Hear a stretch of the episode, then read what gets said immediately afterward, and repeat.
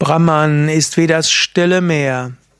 Kommentar zum 411. Vers von Vivekachudamani von Shankaracharya.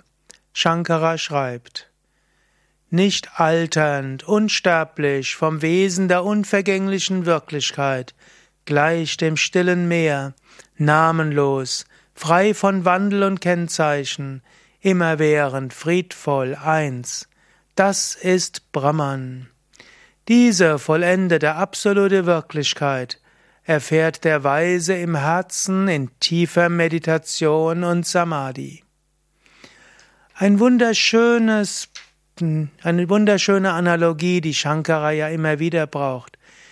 Das Meer. An der Oberfläche des Meeres gibt es die verschiedenen Wellen.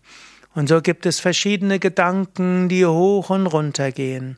Und es gibt Emotionen und es gibt Gefühle und es gibt Wünsche und es gibt Enttäuschungen. Aber in der Tiefe ist das reine Meer.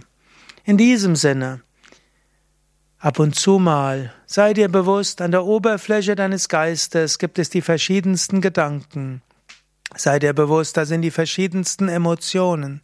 Sei dir bewusst, da gibt's Höhen und Tiefen.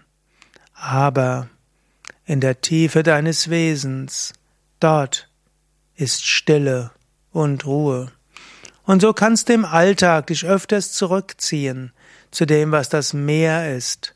Öfters gehe nach innen, öfters lächle, über all deinen Geist, über all diese Gedanken, über all diese Emotionen, all diese Wünsche, all diese Enttäuschungen, Gekränktheiten und so weiter. Das ist alles wie die Wellen, sie kommen und gehen. Aber gehe in die Tiefe zurück. Höre auf, dich immer wieder zu identifizieren mit den Wellen und versuche nicht eine Welle aufrecht zu halten. Sie verschwindet. Geh in die Tiefe deines Herzens. Erfahre dort Brahman, die Ewigkeit und die Unendlichkeit. Ja, natürlich, du hast ein Karma, du hast ein Dharma, so vieles zu tun. Aber immer wieder auch zwischendurch.